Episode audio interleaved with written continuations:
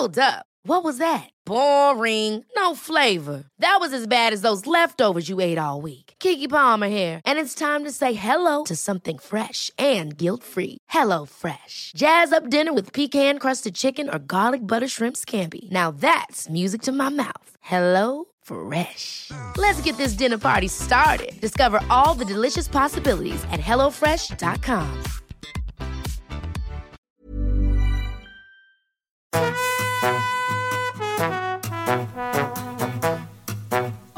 estás escuchando De piel a cabeza, un recorrido por tu salud con Ana y Rosa Molina. porque sabemos que el conocimiento es la mejor medicina. Bueno, bueno, ya estamos aquí otro viernes más. Hola Rosa. Hola Ana, ¿cómo estamos? Bueno, pues eh, estoy un poco, iba a decir depre, pero bueno, con las emociones un poquito más bajitas de lo normal, porque este fin de semana he estado en la playa y claro, esto de haber vuelto a Madrid a trabajar y ya con estos calores me está costando, pero, pero bueno, como hoy vamos a hablar precisamente de eso, ¿verdad? De cuando uno está con el ánimo un poquito más bajo de lo normal, pues mira, no viene tan mal. Pues no, pues no, vamos a levantar ese ánimo, que al revés, yo creo que tendrías que decir que vienes con las pilas recargadas y con muchas ganas, ¿no? Sí, es verdad, es Arriba verdad. ese ánimo. Es verdad, es verdad. Sí, además, eh, además mm, justo ayer eh, venía en el coche escuchando mm, que hablaban de, de que nos de que, de que tendemos a calificar las emociones en emociones positivas y emociones negativas, cuando al final, pues eso, emociones positivas, pues eh, estar alegre, ¿no? Eh, etcétera, y emociones negativas, pues el miedo, eh, la tristeza, ¿no? Y sin embargo decían que es que estas emociones negativas, como el miedo, la ansiedad, la bueno, la ansiedad no sé si es una, una emoción, ¿sí? También. Eh, son muy útiles, o sea, son muy positivas. Es que si no tú, ya lo hemos dicho alguna vez en este podcast, que si no tuviéramos, o sea, si no sintiéramos miedo, eh, esto nos tiraríamos por un barranco. O sea, que es muy positivo se- ser capaces de sentir miedo y por eso eh, nos ayuda, ¿no? En nuestra, en nuestra vida diaria. Claro, tiene una función evolutiva, ¿no? Y tiene una, una función fisiológica, que es la de informarnos, ¿no? Y de alguna manera, pues efectivamente protegernos. Y gracias a estas emociones catalogadas como negativas, eh, pues hemos sobrevivido a muchas situaciones, ¿no? Sobre todo nuestros antepasados. Bueno, y actualmente, ¿no? Porque nos ponen sobre aviso. Eh, quizás a lo mejor una palabra más acertada podría ser cuando las emociones se hacen disfuncionales. Es otro término que utilizamos mucho en salud mental, no tanto positivo o negativo, sino hasta qué punto una emoción, pues por ejemplo, lo- bien lo has dicho, el miedo, eh, pero y la culpa, ¿no? La culpa también tiene, tiene una función, eh, una función moral, una función que nos permite funcionar como sociedad, una- ¿no? Al final mm, nos proporciona una información que nos pone en nuestro lugar. Ahora bien, cuando esta culpa es exagerada, pues empieza a ser disfuncional. ¿no? Qué Y bueno esa esto. es la palabra, cuando usamos esa culpa, ¿no? esa eh, culpa tan tiranizante que nos lleva al bloqueo, en vez de sernos útil, eh, nos quedamos en la culpa y de ahí no nos movemos, ¿no? La culpa tiene que ser movilizadora, nos tiene que ayudar para algo, o sea, nos tiene que ayudar, perdón, a algo. Si ya lo único que hace es que rumiamos, sentimos culpa y nos quedamos atascados en vez de avanzar, pues está siendo disfuncional. Oye, pues me quedo con esto, ¿eh? Mens- primer mensaje de hoy de- del podcast, primer aprendizaje que justo le estaba diciendo a Rosa, eh, ahora que, ac- que acabamos de quedar para grabar el podcast, le estaba diciendo lo mucho que aprendía de ella y me daba cuenta en mi día a día, no sé si a vosotros también os pasa, ya nos lo contaréis, si a veces os sorprendéis teniendo pensamientos o, o razonamientos que, que, a- que al- a- algo lo hayáis aprendido eh, con nosotras en este podcast, o sea, que nos haría mucha ilusión que nos lo contaseis. Eh, pero bueno, en cuanto en cuanto a esto que hablábamos de emociones funcionales y disfuncionales, sí que es verdad que a veces nos cuesta mucho funcionar eh, cuando tienes estas emociones disfuncionales o, ya, o mal llamadas negativas, ¿no? Eh, justo el otro día lo comentaba con una amiga que me decía, yo sé, cuando estoy triste es que no sé qué hacer, yo no sé, porque claro, tenemos muchas ganas de salir de la tristeza, ¿no? Tenemos muchas ganas de salir de esa emoción, entonces eh, me decía, ¿tú qué haces? ¿Tú qué haces? Y, porque yo, yo lo que hago es que empiezo a coger libros de autoayuda y me leo libros de autoayuda sin parar. Dice, yo no sé si me servirá para algo, pero desde luego por lo menos termino más calmada. Entonces, realmente mm, supongo que nos contarás estrategias a lo largo de, de este podcast eh, mucho mejores, pero ¿me podrías decir algo eh, así ya, algún tip, eh, algún, algún spoiler? ¿no? pues a ver, la primera es, a ella, ella se queda más tranquila, has dicho. Claro, ella dice que ella le, Bueno, le pues- calma, le da paz. bueno, dice, pues no sé está. si luego, dice, creo que no me hacen, porque luego veo que no me funcionan muchas de las cosas bueno, que leo. que le funciona porque se calma. Bueno, Claro. pues entonces es un recurso que a ella le funciona. ¿Eso quiere decir que a todo el mundo le va a funcionar esta estrategia? No necesariamente. Igual que hay gente que dice, pues yo me voy a correr y se me pasa todo. Y hay gente pues que dice que se pone a hacer pilates y ejercicios de relajación y que eso le va mejor. Quiere decir que cada uno, evidentemente, puede utilizar su estrategia. Hay muchas, ¿no? Eh, para mí una principal, desde luego, son los hábitos de vida saludable, pero esto sería como más preventivo, ¿no? Y esto lo hemos dicho muchas veces, pues hacer ejercicio, dormir ocho horas o siete u ocho horas, llevar una alimentación saludable, etcétera. Evidentemente, cuando ya estoy en ese momento de bajón o en ese momento de ansiedad, ¿no? Que son quizás los síntomas más prevalentes y lo que más refiere la gente, pues ahí tengo que hacerme con mi propio maletín de herramientas. ¿Y qué tengo yo en mi maletín de herramientas? Pues esta amiga tuya tiene leer libros de autoayuda. Eh, lo que cuenta mucha gente, pues como decía antes, a mí hay gente que me dice, pues para mí me funciona irme a correr, a otros les funciona rodearse de amigos o llamar a un amigo o a un familiar, ¿no? Esto, mm, el contacto social, ya hemos dicho Uf. también muchas veces que es fundamental. Eh, nos heterorregulamos a través del otro, o sea, no solo nos autorregulamos, sino que a veces tenemos que tirar de esa heterorregulación cuando nuestras capacidades de- de regulación se ven sobrepasadas. Por ende, es otra muy buena estrategia. Eh, marcarnos, eh, bueno, pequeños objetivos, te iba a decir, esto sería más preventivo. Eh, pero bueno, cuando estamos en ese momento de reflexión, pues que solemos tender un poco a verlo todo muy negativo y a tirar, ¿no? Y a culpabilizarnos de muchas cosas y a sentirnos mal con nosotros mismos, pues buscar qué, cuáles son esas eh, fortalezas o esas cosas que me hacen sentir bien, ¿no? Es que depende un poquito porque esté mal. Eh, no, estamos concretando aquí un ejemplo y es difícil dar eh, tips generales. Además, nosotros ya sabes que los mm, que nos dedicamos a la salud mental huimos un poquito de estos tips porque realmente no hay una cosa así mm, que podamos eh, extrapolar a todo el mundo. Eh, y luego ya lo que vemos en consulta es cierto que ya suele ser cuando uno está desbordado por completo. Es decir, esas estrategias adaptativas se han visto tota- totalmente, ¿no? sobrepasadas. Pero bueno, así a modo general, como decíamos, pues para prevenir hábitos de vida saludables y para manejarnos, pues lo que sepamos que nos vaya bien y que si en ese momento no se nos ocurre que tengamos ese cajetín de herramientas escrito por adelantado. Pues eso, darme un baño de agua caliente o de agua fría, llamar a alguien, eh, contar lo que me pasa, eh, ponerme un pequeño objetivo, eh, no sé, encontrar Perfecto. tiempo para lo que sea. Nada, nada, genial. Segundo aprendizaje que me llevo hoy, lo de la heterorregulación social a través del otro. Me ha gustado mucho. Eh, no, no- no tiene por qué ser todo herramientas de autorregulación. Pues efectivamente, muchas veces el, el llamar a una amiga te heterorregula. me encanta ese nombre. Y, Y fíjate, Ana, que cuando nacemos, en realidad, ¿cómo nos regulamos emocionalmente? Nos regulan desde fuera. Fíjate la importancia del otro, ¿no? no primero nos regulan nuestros padres, porque para empezar no tenemos ni conciencia de yo mismo. Somos bebés, lloramos y lloramos y nos calman desde fuera. Cuando ya empezamos a saber que somos nosotros mismos, en torno a los ocho meses, un añito, aún así no somos capaces de regularnos. De ahí las famosas rabietas de los dos años. ¿Quiénes nos regulan? Nuestros padres. ¿no? ¿Quiénes nos calman? Me caigo al suelo y ¿qué hace el niño corriendo a, lo- a esas edades que hacen? Van corriendo a llorar y a abrazarse a su padre y ahí ya se calman, ¿no? Qué bueno. Eh, se heterorregulan, o sea, nacemos heterorregulándonos porque no tenemos esa capacidad desarrollada, ¿no? Claro, pues vamos a seguir utilizándola.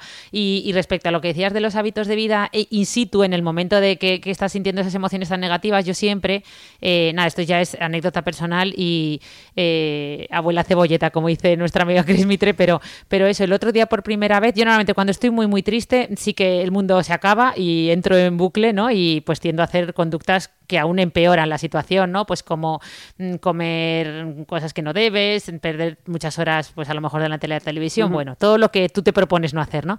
Pero el otro día sí que hice un esfuerzo que no sé ni cómo lo logré, de decir, me estoy sintiendo muy triste, siempre dice Rosa y siempre leo que, que hay que hacer deporte, etcétera, cuando estás así, y, y me animé, no sé ni cómo, y me fui a nadar. Bueno, o sea, mano de santo, o sea, qué maravilla lo de las endorfinas del deporte. Lo que pasa es que te cuesta mucho dar el salto cuando estás tan mal de, de hacerlo, de hacerlo bien, pero si lo logras hacer, qué bien sienta, Aquí se ¿eh? aplica ¿no? el principio de Pareto del 20-80 y es tal cual, porque una vez vencido ese esfuerzo, los resultados son muchos, ¿verdad? Qué bueno, totalmente. Vale, y hablando de esto, eh, ya que está eh, mucha gente eh, me estará escuchando contar esto de que el otro día estaba muy triste y, y- y- y seguramente dirán, jo, pues yo es que eso me pasa cada dos por tres o al revés, eh, a otros no les pasa casi nunca, o sea, porque hay personas que sí que eh, tienden a estar más tristes que otras o incluso que se prolongan más estos episodios de tristeza en el tiempo, ¿no? Que, que les duran más días, que, que llamas a tu amiga dos días después y sigue dándole vueltas al tema y con el ánimo muy bajo. Claro.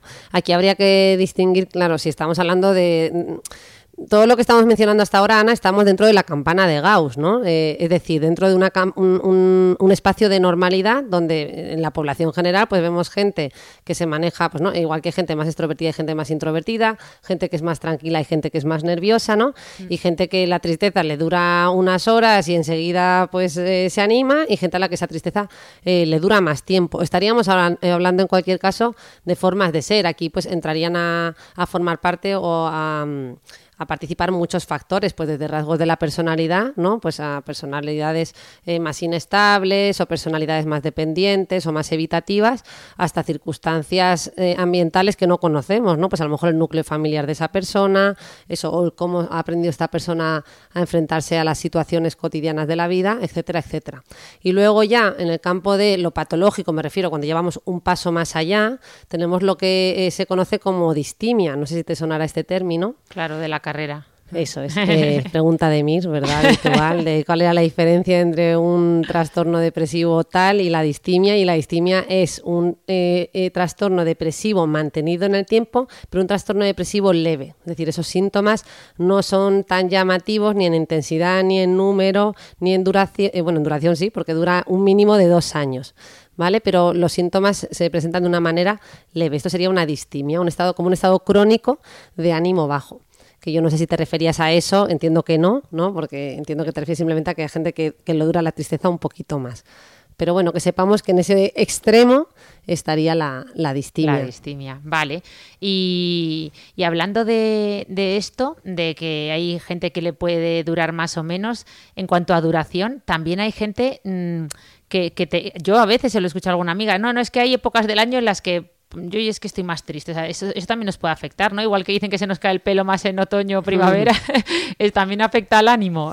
¿Real hay evidencia pues científica o no? Sí que la hay. Y bueno, yo aquí ya hablaría también, la hay por lo menos para lo que son eh, los trastornos depresivos. De hecho, fíjate que hay un tipo de depresión que es la depresión estacional. ¿Qué Gente que recurrentemente tiene, sí, no es que sea súper frecuente, pero sí que lo vemos.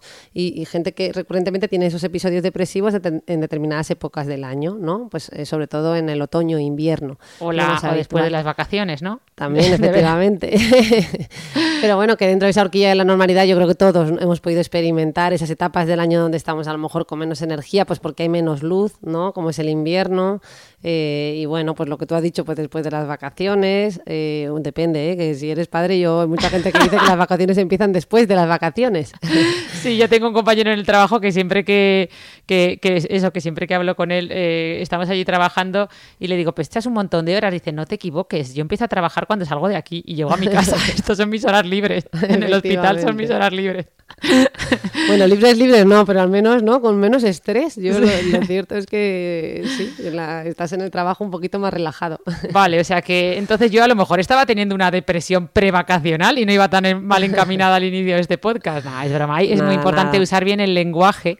Eh, y a mí me está ayudando mucho este podcast a saber, eh, o sea, sí que me doy cuenta, Rosa, de todo lo que aprendo contigo eh, por lo menos identifico mejor las cosas, o sea, sé ponerles nombre. Otra cosa es que luego sepa mm. actuar, pero ojo, me está ayudando en el sentido de que sé ponerles nombre, ¿no? Y, yo creo que eso ya es un punto de partida, lo que decíamos, el conocimiento es la mejor medicina y el hecho de saber identificar, yo ahora sé identificar mejor mis emociones mm. y muchas cosas que hemos hablado, y aunque luego pues no tenga a lo mejor todas las herramientas que puedas tener tú o otras personas para hacerles frente, sí que es un paso, ¿no? Eh, el, el, claro el conocimiento es, eh, pues mira, tú lo has dicho, eso es uno de los primeros, una de las principales herramientas, porque en el momento que eres capaz de identificar algo, no le prestas mucha más atención. Y por ende, mm, ya también hemos comentado ¿no? que, el, que el cambio es inevitable. Eso. Y entonces, ya que hablábamos del lenguaje, ¿cómo de importante es el que el cómo nos hablamos? Porque una de las cosas que yo también he aprendido contigo es esto de que es mejor hablarnos desde el, o sea, muchas veces dices lo de soy un desastre, no, y yo sé que hay que decir eh, o sea, no hay que hablar desde el soy, sino desde el estoy, ¿no? O sea, hmm. no soy un desastre, sino es que hoy estoy un poco más espesa. Pero eso no significa que yo sea un desastre, no me voy a poner la etiqueta de desastre, porque si al final eso me la voy poniendo, me la voy poniendo me la voy poniendo, yo intento hacerlo, ¿eh? porque eh, ya lo identifico cuando lo hago yo y cuando lo hacen las amigas y le digo, no, tú no eres ningún desastre, hoy estás pues más espesa. Hmm, claro, pues qué importante, sin duda, ¿no? Porque eh, todo eso que nos decimos eh, tiene un peso fundamental y además al final es como una especie de profecía autocumplida. Terminamos respondiendo a todos esos mensajes que nos damos y cuando estamos más tristes pues tendemos a, tendemos a darnos eh, mensajes más negativos y aparecen también con mucha frecuencia, eh, pues hemos dicho ¿no? que hay variables de personalidad que influyen y efectivamente dentro de esas variables de la, personal, de la personalidad pues hay gente que tiende con más frecuencia a utilizar distorsiones cognitivas, ¿no? que son esas desviaciones eh, de nuestros pensamientos con respecto a la realidad. ¿no? Eh, cuando decimos soy un fracaso, todo está fatal y hacemos una magnificación de las cosas en base a un solo hecho puntual, es decir, un día nos pasa algo malo y ya de repente todo está fatal. ¿Y qué mal se me da esto? Y ya nunca me va a poder ir bien. Y, y ya si he suspendido este examen, pues es probable que, eh, ay, qué mal, ¿no? Y se parece que se acaba el mundo.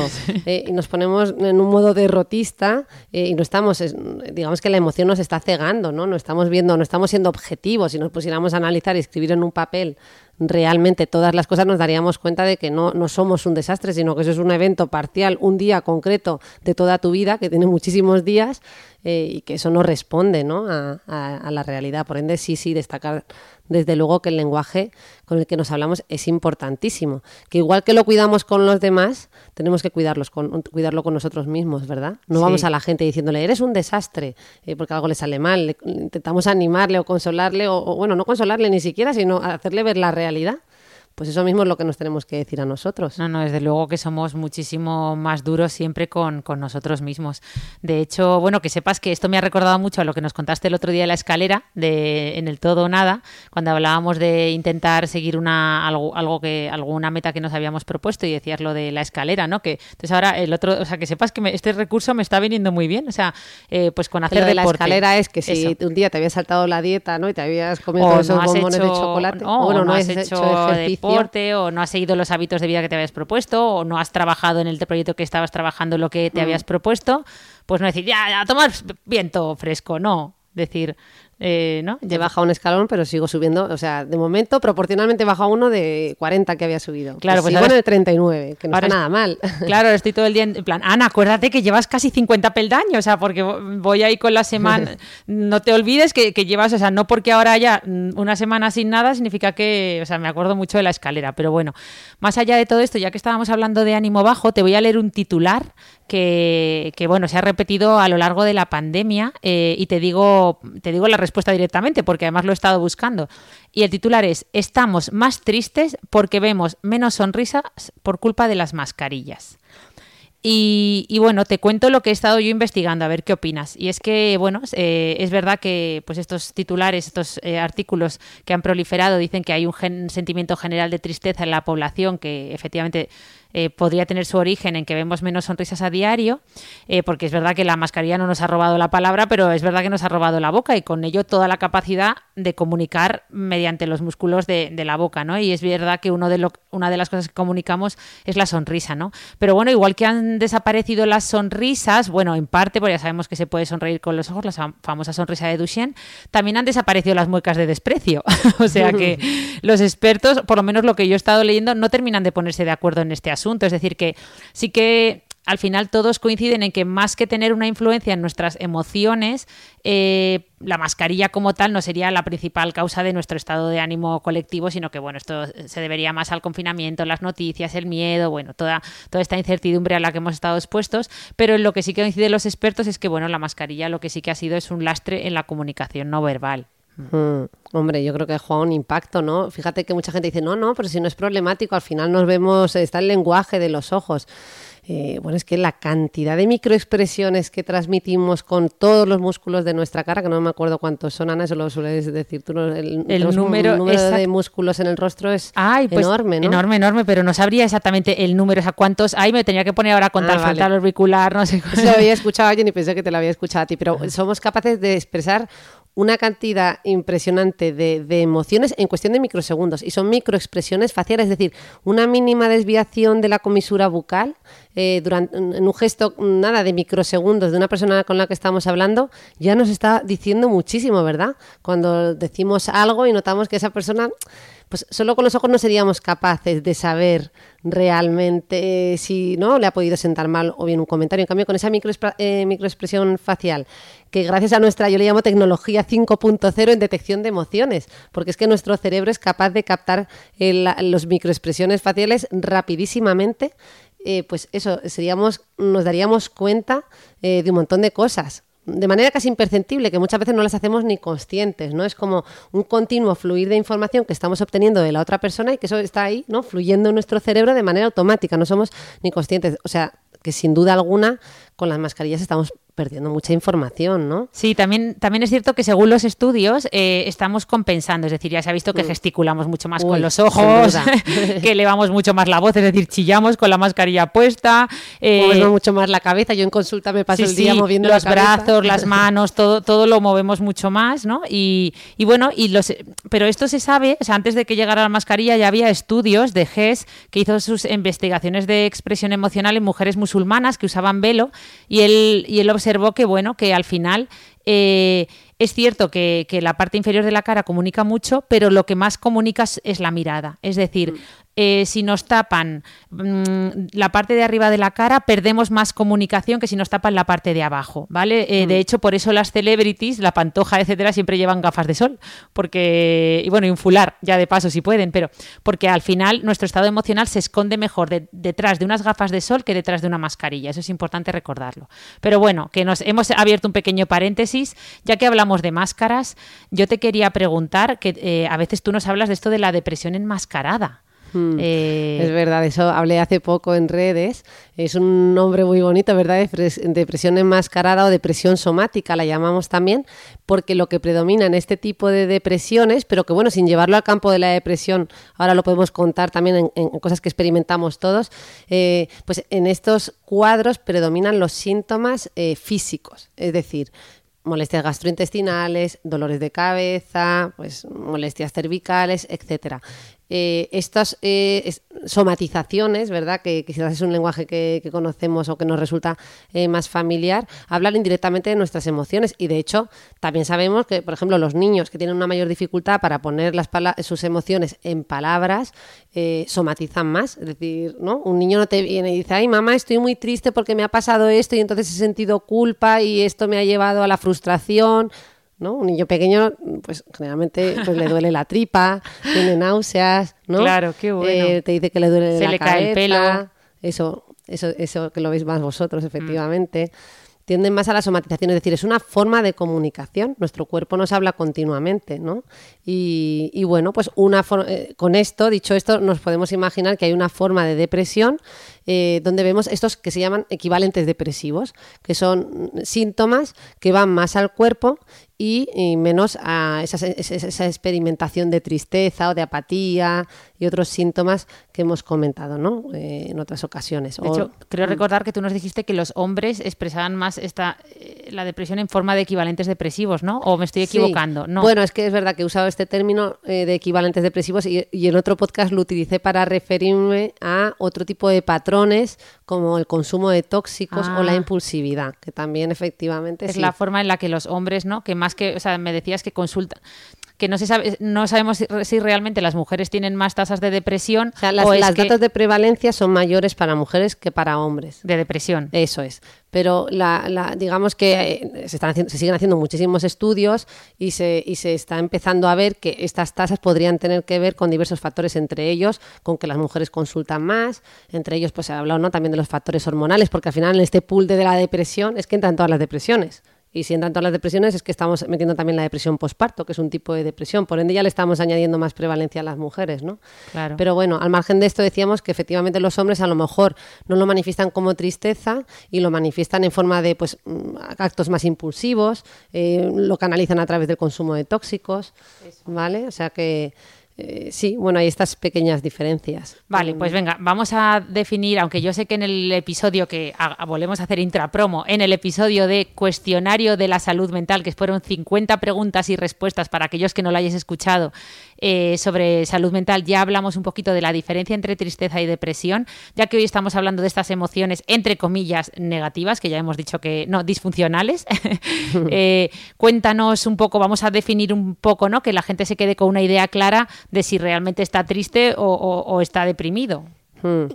Vale, pues eh, yo aquí siempre digo, primero, recordad que eh, cuando hablamos de depresión, efectivamente no hablamos solo de estar triste, sino que hablamos de un conjunto de síntomas y que estos síntomas no son solo síntomas emocionales, sino que tenemos, por un lado, síntomas emocionales, por otro lado, síntomas eh, somáticos o físicos, ¿no? como los que hemos dicho, pues molestias gástricas, dolores de cabeza, etcétera, y síntomas cognitivos. Los cognitivos serían falta de, falta de concentración, déficit de atención, déficits de memoria, no que la gente además viene y te dice, hoy yo creo que me estoy demenciando.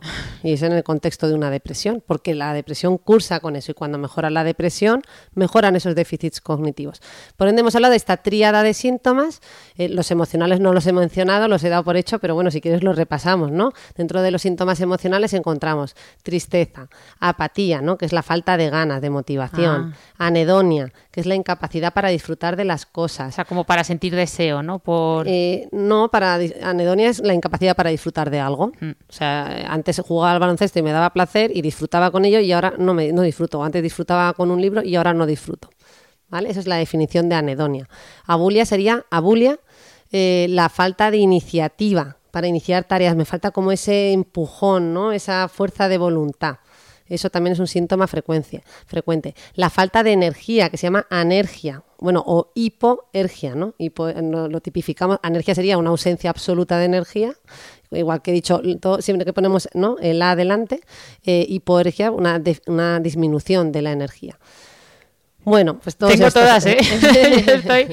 yo, estoy, ya que es que o llega el verano pronto, o sea, bueno, ya ha llegado, pero o, o, bueno, no, es broma, pero bueno, sentimientos de desesperanza, de no ver futuro, en fin, podríamos eh, enumerar muchos, pero un poco que la gente se vaya con la idea de un conjunto de síntomas que pueden ser cualquiera, o sea, que podrían ser pues tres emocionales, dos cognitivos y dos somáticos, eh, intensos durante un tiempo, eh, mínimo de, un mínimo de dos semanas, y que interfieren en mi día a día. al final esa es una palabra clave que ya lo hemos repetido aquí mucho, Ana, eh, y que es que tienen un impacto, que me limitan para realizar las cosas que yo hacía antes. Pues ya soy incapaz de tener la casa ordenada o no, mm, pues no rindo igual en el trabajo, me, está generando problemas entre, con, los demás, etcétera. Vale, y entonces, eh, que antes has dicho tipos de depresión, ¿qué pasa? Que hay más de un tipo, o sea... Claro, y fíjate esto, Ana, qué importante, porque yo recibo muchísimo este mensaje por redes sociales, de, cuando escribo algo de depresión, la gente opina, ay, pues es que...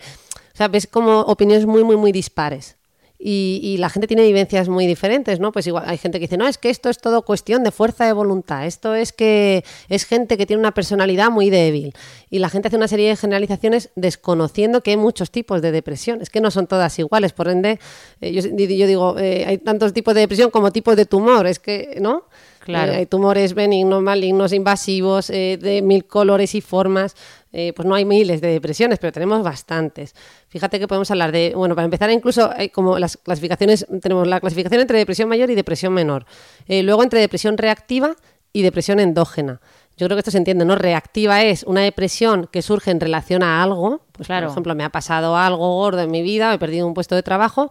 Puede ser que salga airoso de eso y no tenga una depresión, pero hay gente que se deprime, ¿no? ¿Por qué hay gente que se deprime ante la pérdida de un puesto de trabajo? No todo el mundo se deprime. Esto nos está hablando de que hay una vulnerabilidad y una predisposición o, una, o, que una, falta de herramientas de afrontamiento. Pero en cualquier caso estaríamos hablando de una depresión reactiva.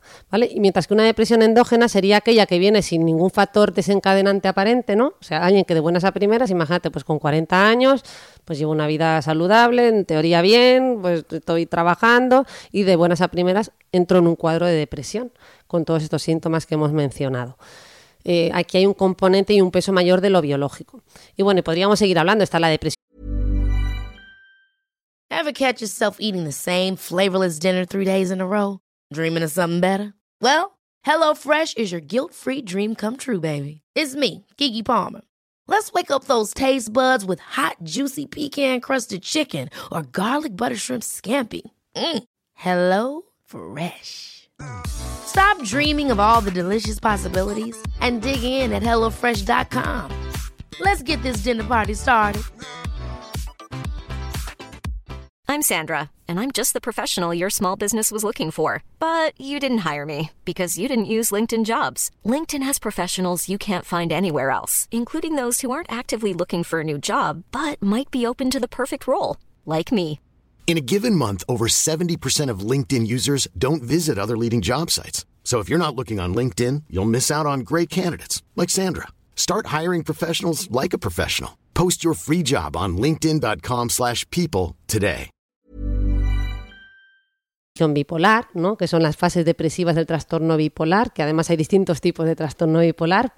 Ah, claro, cuando la base que están bajos de ánimo, claro, eh, eh, Eso se es. considera un tipo de depresión. Claro, le llamamos Ah. depresión bipolar. Luego está la depresión posparto, que la hemos adelantado un poquito antes. Eh, la depresión eh, psicótica, ¿no? Que bueno, más que- sería como un agravante del tipo de la depresión mayor. Depresión mayor con síntomas psicóticos, que a la gente le cuesta mucho entenderlo, pero es que cuando estamos en una depresión grave podemos llegar a perder el contacto con la realidad, que es lo que dice ese apellido de psicótico es estoy deprimido, pero además llego a perder el contacto con la realidad. ¿Y qué es eso de que pierdo el contacto con la realidad? Pues que llego a tener delirios, incluso puedo tener alucinaciones, pero fundamentalmente delirios que generalmente son congruentes con cómo me encuentro. Es decir, si estoy muy triste y muy deprimido, pues generalmente tengo delirios del tipo, eh, pues yo qué sé, que estoy en la bancarrota, que va a ser el fin del mundo, que y, ¿no? y tengo una magnificación completamente ya mm, eh, fuera de la realidad. Eso ya sería un buen criterio, o sea, sería un criterio de gravedad, ¿no? Ya de una depresión más grave, ¿no? No, no hablaban en la carrera de depresión mayor y menor. Eso- eso es lo que comentaron. Ah, eso es verdad, es verdad. Eh, sí, que- y eso sería como el apellido. Depresión mayor con o sin síntomas psicóticos. ¿no? Ah, vale, vale. Podríamos tipificarla así. Pero bueno, en definitiva, Ana, como ves, hay muchos tipos de depresión. Por ende, por ende tenemos que huir eh, de eh, estas generalizaciones y el querer dar respuesta y solucionar a un problema tan complejo como es la depresión.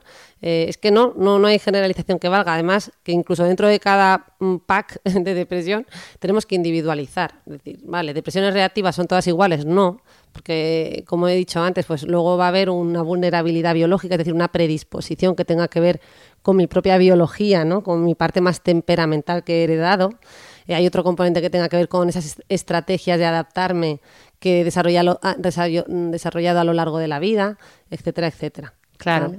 Eh, genial, vale. Pues, eh, pero, y, y esto que decían, pues no sé si es así, ¿eh? pero sí que he leído titulares y sí que se escucha mucho hablar de que, bueno, que la depresión cada vez va más, que con el tipo de sociedad que tenemos, siempre las frases de es que en esta sociedad en la que vivimos, eh, claro, pues cada vez las tasas de depresión son más altas, eh, la gente consume más, medicam- más antidepresivos, eh, esto es- está empezando, a- la depresión es un problema social grave, o sea, hasta qué punto todo esto eh, es cierto, eh, o siempre ha existido la depresión, es algo natural. Mm, Bueno, yo creo que, mm, o sea, desde luego que hay un componente so- social sin duda alguna, por eso siempre decimos que, que lo que vemos en salud mental es todo biopsicosocial, pues eso hay una patita que tenga que ver con la propia biología, que esa biología, fijaos que no solo me refiero a genética, a lo que hemos heredado, que puede ser un 10% del peso que juega en la depresión, sino biológica en el sentido de, imagínate que tú has tenido una situación familiar complicada, dinámicas familiares, mm, gente que tiene experiencias traumáticas en la infancia, y eso hace que tu cerebro ya no funcione igual que si no las hubieras tenido. Y esas experiencias traumáticas determinan y marcan el cómo tú afrontar las cosas. Por ejemplo, tu amígdala a lo mejor está acostumbrada a hiperreaccionar a la mínima y te disregulas enseguida. O al revés, eh, por lo que tú has vivido en tu infancia, eh, te inhibes enseguida porque ante situaciones muy fuertes te quedas totalmente como bloqueado, ¿no? En una situación como de indefensión. Eh, bueno, está hablando un poco del componente biológico. Pues bien, el componente social desde luego juega un papel muy importante. Hoy justo hablábamos en una charla sobre complejos. Esos complejos son solo el origen eh, de, solo están en el origen de la persona. Pues están en el origen de la, o sea, el que yo esté acomplejado va, va a tener que ver conmigo, pero también con lo que marca la sociedad. O sea, es más fácil que si una sociedad eh, nos hiperexige estar perfectos y lo que vemos en las redes sociales está continuamente girando en torno a la belleza, a la perfección y nos ofrecen unas imágenes totalmente irreales, pero estamos continuamente expuestos a ello, sin duda va a jugar un papel, ¿no? En dónde pongo yo eh, mis expectativas o dónde pongo yo ese listón. Y, al final ese listón juega un papel clave en cómo yo me, me adapto, ¿no? Entonces, bueno, esto sería para un debate largo y tendido. La verdad que el tema del componente social está ahí, lo social nos influye y, y, y sí, y determina muchísimo. Ahora, que sea solo lo social, pues no, porque lo social, fíjate que si fuera solo lo social podríamos explicar todas las depresiones de la misma manera y sin embargo vemos que hay unas personas que se deprimen ante las mismas circunstancias y otras que no se deprimen. Claro, todas serían reactivas, ¿no? O sea, como todas serían reactivas. Todas serían reactivas a, a, a lo social, a lo que está pasando fuera y no es así. no es así. Y lo mismo con lo biológico, tampoco es todo biológico, ¿no? Porque entonces todo aquel que tuviera un, yo qué sé, un familiar eh, con un trastorno mental querría decir que lo va a desarrollar solo por eso. No, no lo vemos así. O sea que eh, está claro que en salud mental todo es mucho más complejo y todo tiene un papel en ese sentido. Y, esto que has dicho que a mí me ha chocado mucho, esa depresión así más endógena de repente, o sea, de, que no sea reactiva a nada, que de repente aparezca en una persona, eso realmente cuéntanos un poquito más de eso, ¿no? Porque me Hmm. parece me parece lo más lo más grave que te puede pasar, ¿no? Que ni te lo huelas, como quien dice. Claro, esta se le llama depresión endógena o también eh, depresión melancólica, que por cierto, antes se me ha olvidado comentarte, perdona que haga este pequeño paréntesis, cuando hablábamos el tema de los rasgos faciales, eh, bueno, rasgos mm, de, de, la expresión facial, que hemos estado hablando de ello, hay un signo que, bueno, ya no se utiliza, eh, pero antiguamente se utilizaba para hablar de la depresión, de esta misma que estamos hablando, depresión melancólica, que era el signo de omega melancólico. No sé si te suena a ti. Hombre, que si me suena. es, es, el entrecejo muy marcado, ¿no? O sea, es con forma de omega. ¿No? De claro. ahí lo, la palabra omega melancólico. Esto fue descrito en 1872 por Charles Darwin como los músculos de la pena en su libro La expresión de las emociones en el hombre y los animales.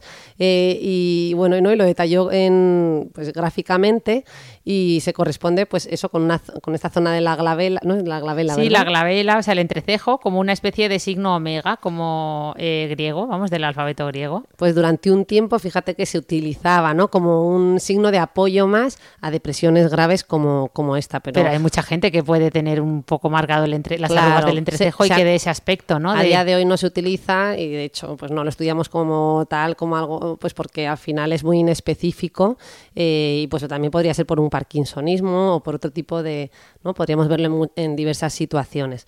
Entonces, bueno, yo creo que en ese sentido no tienen la relevancia y el peso como para que a día de hoy se siga usando, pero me parece una curiosidad interesante, ¿no? Claro. Porque lo que hay que recalcar aquí es que mucha gente dice, pero ¿cómo se ve un sujeto depresivo? Pues a veces no se ve. A lo mejor los, los psiquiatras lo vemos porque vemos al, al, paciente ahí en, pues como en toda su honestidad consigo mismo, pero muchas veces no lo vemos, ¿no? O sea, que gente... eso que nos pasa a nosotros, ya el otro día que hablábamos de tabaco y, y yo decía, es que nosotros como dermatólogos somos capaces de reconocer un fumador solo por la cara. No, no, podemos reconocer a una persona que esté deprimida solo por la cara, ¿no? Pues eh, a, algunos tipos de depresión, así pues como estamos diciendo, la depresión eh, mayor eh, a lo mejor podremos reconocerlas por todo su lenguaje corporal, ¿no? Pues hay depresiones inhibidas donde el paciente está totalmente pues cabizbajo, eh, deja de comer, de beber, casos muy muy graves, sí, evidentemente con un lo vamos a físico ver. muy descuidado. Efectivamente, todo eso sí lo vamos a poder ver, pero luego hay otros tantos tipos de depresión, ¿no? Pues estas depresiones reactivas donde el sujeto cuando está con gente pues intenta aparentar normalidad. Sí, se arreglan incluso no más. Eh, Efectivamente. Sí. Pero bueno, volviendo a lo que me has preguntado, esa depresión endógena o melancólica, que muchas veces la gente lo dice, ¿no? Pero ¿cómo puede ser, no? Pues ahí estamos investigando e intentando avanzar cada vez más en este campo eh, de la depresión bueno, y de la salud mental en general, pero hay una serie de características que son como más marcadas en estos pacientes. Eh, lo que hay sobre todo es una marcada dificultad para disfrutar de las cosas, que decíamos que era Anedonia. Anedonia, eso. Pasividad y falta de reactividad ante estímulos, ¿vale? O sea, da igual lo que pase, pase algo formidable, una buena noticia, es como una falta de, de reactividad total, ¿vale? Están como muy enlentecidos, tanto a nivel físico como mental, hay como un retardo, ¿vale? Eh, lo que llamaríamos ¿no? una bradipsiquia, una, un enlentecimiento psíquico de... de Hoy nos estamos cubriendo de gloria, ¿eh? Hablando en medicino profundo, ¿no? Hombre, pero aquí a la gente yo sé que le, que le gusta aprender términos nuevos. bradipsiquia, que tu cerebro va muy lento. Puede haber sentimiento de culpa excesivo, hay un mayor riesgo de suicidio en estos pacientes, Eh, además, eh, no, no siempre, pero de una manera muy repetida, ¿no? El paciente suele presentar eh, despertar precoz, o sea, lo que llamamos insomnio terminal. Tú sabes que le- la gente se suele quejar del insomnio que llamamos de conciliación. Sí, es sí, decir, sí, Lo que, que- me cuesta es quedarme dormido. eso, qué horror. Yo una vez que me he dormido duermo el tirón. Esto nos pasa más a los neurotiquillos de... Sí, a, a- a- a la sociedad en la que vivimos, como ya le gusta decir a la gente, esta sociedad del estrés y, y de, tan- de la pro- ultraproductividad que cuando te quieres acostar tienes tantas cosas aún por hacer que, que no te puedes ni dormir porque tu cerebro es una lavadora. O sea, Eso es. Pues es aquí una pasa- centrifugadora, vamos. Aquí pasa un poco lo contrario, ¿no? Se concilian bien el sueño y generalmente lo que refieren es un despertar precoz. Me, des- me despierto a las 5, me desvelo a las 5 o las 7 de la madrugada y ya no puedo dormir más. Además se encuentran peor por la mañana y mejoran a lo largo de la tarde. También lo contrario, en esta sociedad acelerada en la que vivimos, lo más habitual es que cuando nos encontramos peores al final de la tarde-noche, ¿no? Cuando ya estamos agotados. Bueno, yo no puedo, o sea, yo es que a partir de las 8 ya no soy persona, ya no, no puedo hacer nada de utilidad. Eso es, pues aquí es lo contrario. Fíjate, esto nos, nos ayuda, ¿no? Nos trae la pista y nos puede ayudar a recordarlo. En definitiva, bueno, ya te he contado una serie de pinceladas para que veas aquí como los síntomas más acentuados, eh, más, más presencia de culpa, de ideas de suicidio, por ende un mayor riesgo, ¿no? Estamos hablando de depresiones más graves y, y aquí, fíjate, sí que juega un papel más importante, generalmente responden mucho mejor a los psicofármacos. ¿Vale? Qué bueno. Aquí, por supuesto, a este tipo de pacientes de entrada, eh, a lo mejor no empiezas ni con psicoterapia porque no puedes. Ese paciente no está ni para recibir en ese momento, ¿no? No está a su nivel de atención ni de concentración, que hemos dicho que las funciones cognitivas juegan un papel, como para estar recibiendo una terapia. Por ende, los fármacos aquí, fundamentales. Vale. Eh, y, y- y por ende, como dices tú, por ende. No, que, que, eh, que me, me tiene aún un Es poco que hoy no hemos hecho el briefing de preparación, Ana, por eso no, no me está saliendo el por ende. No, no, pero si yo digo, ¿sabes lo que yo digo? Que me he fijado, yo digo mucho el. Pues eso, pues eso, pues eso. Vamos Cuando a, añadir esa al, al briefing del inicio de no vamos a decir esto, esto y lo otro. Y nos ha nos ha escrito una escuchante que ahora no me acuerdo de su nombre muy maja que nos decía, bueno, si os dieran un, un euro por cada vez que decís, no, no, no, esto es así, ¿no? Rosa, no, Ah, seríais millonarias. Digo, jo, macho, ya no basta con todos los defectos que nos sacamos nosotras. Esto es una amplificación de los defectos. claro, claro, esto de tener tanta gente que te escucha. Pero bueno, que, que me ha sorprendido mucho que, que hubiera gente que pudiera llegar, o sea, que en una depresión puedas llegar a tener síntomas psicóticos. Me parece muy sorprendente. O sea, que bueno, sí, no, de hecho, fíjate, en esta depresión melancólica, eh, precisamente es otro, ¿no? De los que suele aparecer aquí. Vale. No lo he dicho. Oye, y dinos, eh, mucha gente se estará preguntando, "Uf, aparte de estas, o sea, aparte de estas causas que has dicho, ¿cómo era? Biopsicosocial, que está muy bien, eso es muy abstracto. eh, es decir, aterrízanos un poco, causas de la depresión, que no, un poco más eh, Mm. Bueno, o sea, pues eso, causas. Pues podemos encontrar gente que el, el- al final yo te he dicho esas tres patitas, porque suele jugar un, un- un papel preponderante una u otra, o concurrir las tres a la vez, ¿no? Eh, pero puede ser que, hayamos tenido, como he dicho antes, pues un trauma infantil y que todo, y que la causa fundamental de esa depresión sea el trauma que hayamos tenido en la infancia, abusos físicos, psíquicos o incluso abusos sexuales ¿no? en la infancia, el aislamiento social, el consumo de drogas, esa puede ser una causa de una depresión, únicamente consumir tóxicos, o una enfermedad, eh, tener un hipotiroidismo, tener un tumor, eh, una diabetes, eh, bueno, la diabetes podría ser más bien reactiva, pero hay, hay luego enfermedades como puede ser el hipotiroidismo o el propio tumor que per se ¿no? provocan una depresión biológica. Claro, porque ¿Vale? están, vamos, un tumor cerebral obviamente puede alterar es que hasta quién eres, claro. O sea, es que- Claro, efectivamente. Efectivamente. O sea que ahí tenemos eh, pues muchos. Eh, o sea, es que podríamos hablar de múltiples causas, como decía, pues desde, desde, enfermedades hasta fármacos. Hay fármacos como eh, los fármacos para el Parkinson, los, algunos antiepilépticos, eh, algunos eh, antidiabéticos, corticoides, ¿no? Que la gente que toma Uf. corticoides, muchos. Los corticoides eh, producen un efecto de excitación inicial, te dan como mucha energía, muchas, muchas ganas de hacer cosas, mucha hambre, mucha y luego eso va bajando conforme vas bajando la dosis, porque normalmente se va haciendo una disminución progresiva de la dosis y, y claro, pasa lo contrario. Mm. Claro, de hecho por- podemos ver cuadros de manía, ¿no? Manía como un estado de euforia y excitación exagerada, ¿no? Eh, como la que vemos en un trastorno bipolar, pero solo por corticoides. Sería, ¿no? Una manía, un cuadro maníaco por corticoides. O podemos ver un cuadro de depresión por corticoides. Vale, y, Serían a- causas y- orgánicas, ¿no? En este caso, pero bueno, como digo, pues podemos tener desde los factores más ambientales que me causan esa depresión a los más eh, pues, orgánicos o biológicos, como queramos llamarle. ¿Y, y cómo influye la personalidad? Eh, yo Mm. nunca me acuerdo de los tipos de personalidad, solo me acuerdo de que yo cuando los leía me parecía tener un poco de todos los tipos, ¿no? Pero hay algún Mm. tipo de personalidad que digas estos, ¿no? O sea, estos, mm, este tipo de personalidad es más propensa, ¿no? A, a tener eh, pues un estado de ánimo bajo que puede llegar a la depresión. Pues a ver, sí, efectivamente hay, es que hay muchos tipos de trastornos de la personalidad. Yo ahí te invitaría a que hagamos un podcast porque me cuesta muchísimo poder aunar y responder a, Venga. a esta pregunta. Eh, además, de hecho, es algo muy solicitado. La gente me pide mucho que hablemos eh, y justo me cuesta tanto decir, bueno, ¿por dónde? Porque a lo mejor solo hablar de trastorno límite de la personalidad tenemos para un montón de podcasts. Vale. Esto, eh, bueno, es que hay libros enteros solo del trastorno límite, imagínate, y hay muchos tipos de trastornos. Pero bueno, así Bueno, un poco y de personalidad generales. como tal, que no sea, que no sea un trastorno, o sea, la- Sí, tipos claro, de claro.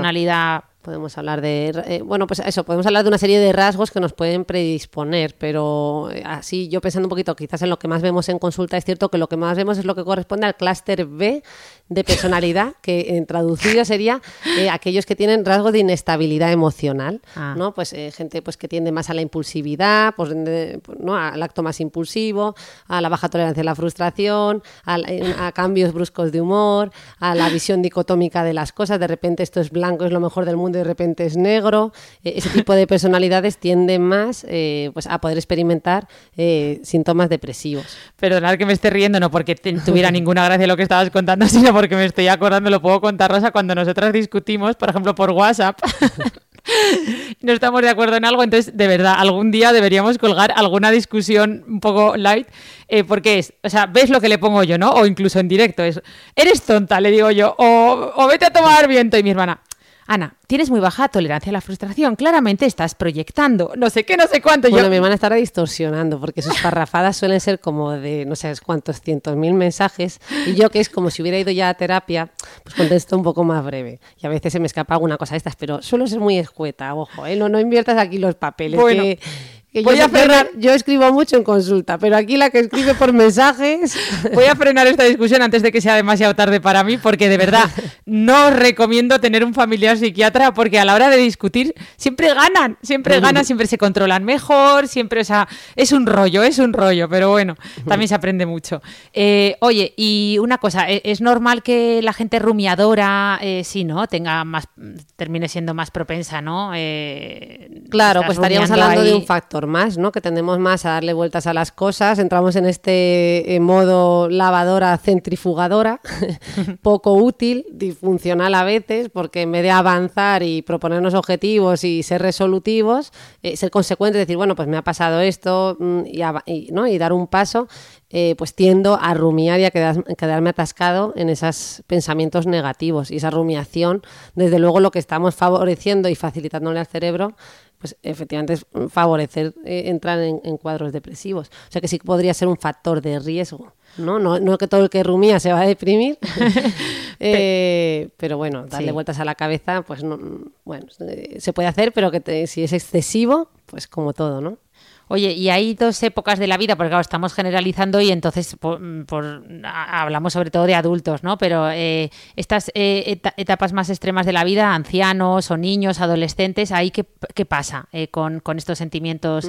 ¿Se gestionan mejor, peor, estos estados de ánimo bajo? ¿Pueden tener más facilidad para terminar desarrollando una depresión? Pues a ver, eh, aquí lo que es, mm, efectivamente distinguimos, o sea, la depresión se puede dar tanto en, en la infancia como en la adolescencia y también en el, s- en el sujeto anciano. Eh, pero sí tiene una serie de características un poco distintas. Como comentábamos antes, en los niños vemos con más frecuencia esos equivalentes depresivos, esos síntomas físicos, ¿no? Eh, es más normal que el niño se queje de esas molestias y nosotros tenemos que estar bajo aviso pues, en observar una serie de cambios de conducta eh, y, que, estos síntomas los podamos asoci- asociar a ello para darnos cuenta de que a lo mejor está pasando algo más, que no, que no es una simple dolor de tripa, sino que los niños tienden a expresarlo más de esta manera.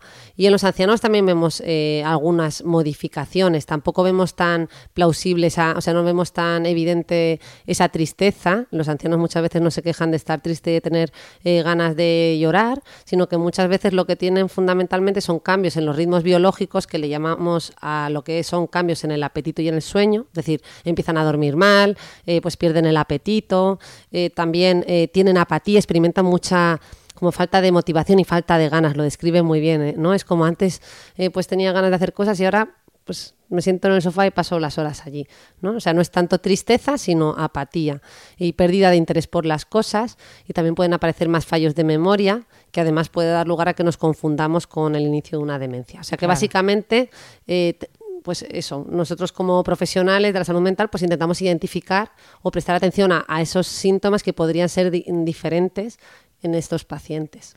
Vale, y, llegando, porque supongo, bueno, yo de, de, con, bueno, de, siempre de escucharte a ti hablar y por Mm, por lo que aprendí en la carrera, pues entiendo que un poco la peor situación a la que puede llevar una depresión e, es, al suicidio, ¿no? Entonces, mm.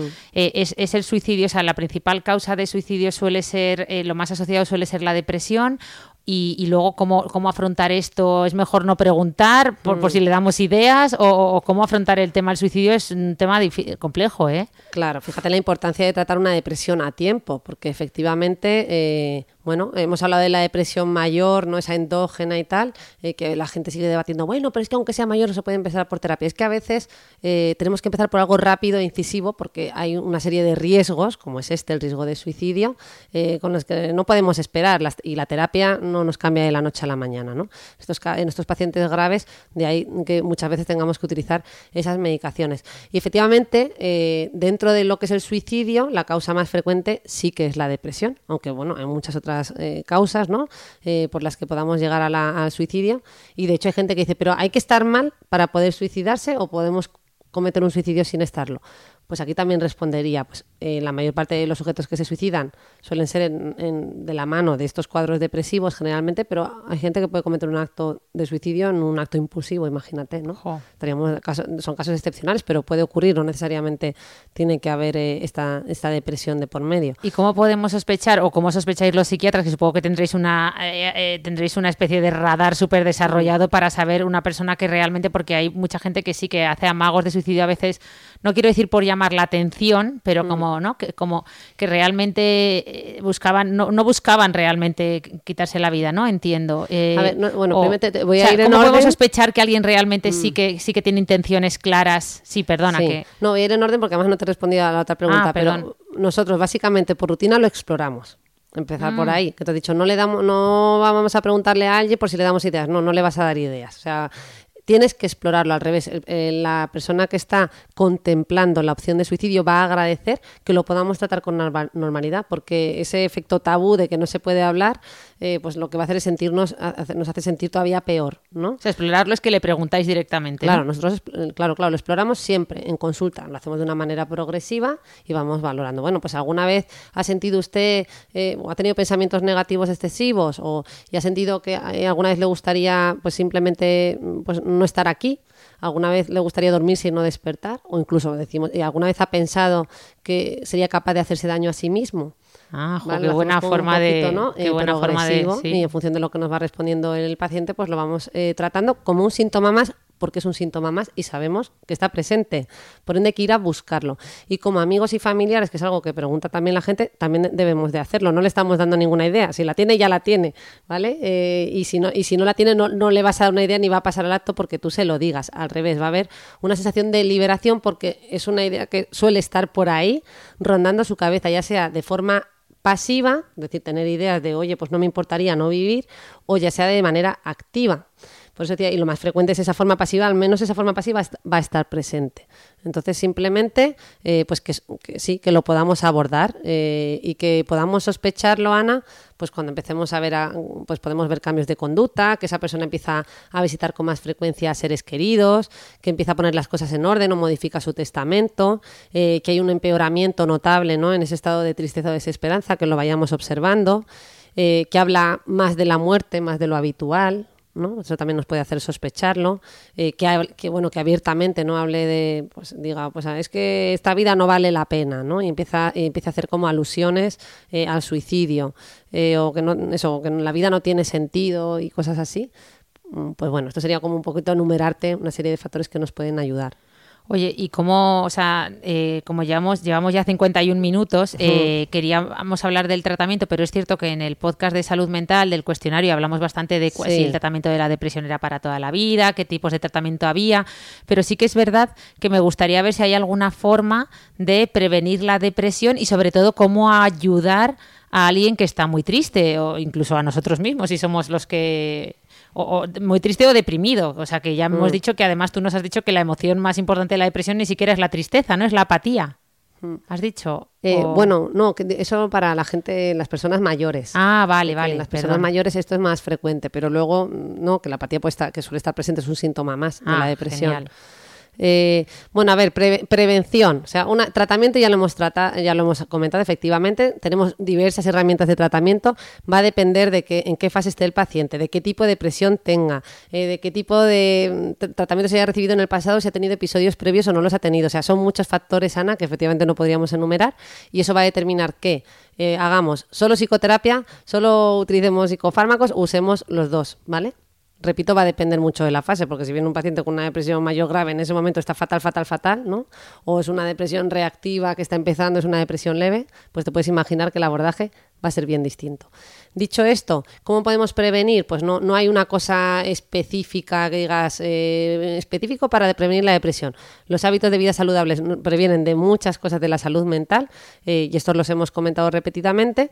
Eh, y bueno, pues esos son, ¿no? Pues ya está, el ejercicio físico, la alimentación, el rodearnos de personas, apoyarnos en los demás y eso también entraría dentro de las estrategias de qué hacer si estoy en esa fase o qué aconsejarle a alguien que está pasando por una depresión. Pues bueno, a, invitarle a pedir ayuda ante todo, ¿no? O sea, si estamos sospechando que no está solo triste, sino que con todo lo que hemos contado aquí, eh, pues estimamos que pueda ser una depresión, pues invitarle a que consulte. ¿No? Ayudarle, bueno, escucharle, validarle, eso es muy importante. Sí, lo de validarle, eso. Y decirle, no, tú lo que tienes que hacer es salir más a hacer ejercicio. No, Yo esto lo he comentado como preventivo, ojo, esto es muy importante, porque si no, si se lo decimos cuando ese paciente está en plena depresión y le decimos que lo que tiene que hacer es hacer ejercicio, lo que estamos haciendo es de como si la depresión fuera algo de, su propia fuerza. Y dejarle, y dejarle sentir esas emociones negativas, mm, sobre todo cuando, cuando no es patológico, ¿no? Es decir, que muchas mm. veces en nuestro, en nuestro, eh, en nuestro día a día la gente es, no estés triste, pero no estés triste, pero no te preocupes, pero no estés... No va a pasar nada. Pero si no va a pasar nada, pero si eso no es nada, pero no estés triste, no, eh, está triste, o sea, si tienes que estar triste, pues siente tu emoción de tristeza y respetar que, oye, hay gente que mm, se puede deprimir por unas cosas o por otras y que no todas las depresiones son reactivas y que hay que validar siempre. Oye, dentro de las reactivas uno puede ser por, el tema de la pérdida de trabajo o por otras cosas. Y lo que cuenta, como tú bien has dicho, Ana, es validar esa emoción porque así es como se está sintiendo esa persona en ese momento. Claro, hacer escucha activa. esa la otra persona solo quiere que le escuches. Claro escuchar, validar y esa es la mejor ayuda. Y una vez que lo hemos hecho, eh, pues eso, plantearle, oye, te has pensado, ¿no? Eh, eh, pedir ayuda. Y, bueno, yo creo que eso es lo mejor que realmente es eso, fundamentalmente. No, no vamos a entrar ahora en muchos más detalles. Perfecto, pues yo creo que podemos terminar. Llevamos 54 era este minutos. Este podcast, sí, era, sí, o sea, cómo nos seguimos engañando de esa manera nosotras mismas que cada vez que empezamos un este episodio. te has dado cuenta de las pocas preguntas que yo traía, ¿verdad? Sí, sí, sí, sí. Ocho preguntas. Nada, cinco hojitas de guion y aún así no es que se da igual. O sea, no, porque la semana pasada nos propusimos hacer guiones más cortos para un poco, con menos preguntas, para, tú sabes, para terminar antes. Pues nada, ni con esas. Bueno, pues no pasa nada. Eh, nada, que os animemos. He dicho nada 400 veces. que nos escuchéis en Spotify, en YouTube, en iVoox, que nos recomendéis, que nos sigáis dejando comentarios. Por Dios, que es maravilloso leeros. Eh, ¿Y qué más? Y que ya está. Y que si no, hombre, si nos dais alguna estrellita o alguna eh, valoración fenomenal. Y que nos vemos el próximo viernes. y que, y que, y que. Eso que haremos un paroncito en verano, ya lo dijimos, pero aún no sabemos cuándo, ¿verdad, Rosa? No le hemos puesto fecha. Eso. Hasta el último minuto hasta para decidir eso. Eso. que vaya muy bien. Hasta, luego. Feliz fin de.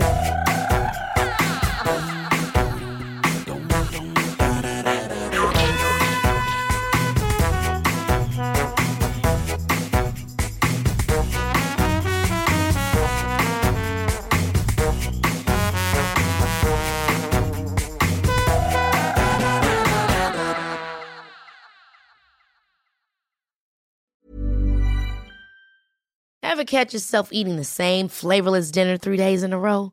Dreaming of something better? Well, HelloFresh is your guilt-free dream come true, baby. It's me, Kiki Palmer. Let's wake up those taste buds with hot, juicy pecan crusted chicken or garlic butter shrimp scampi. Mm. Hello Fresh. Stop dreaming of all the delicious possibilities and dig in at HelloFresh.com. Let's get this dinner party started.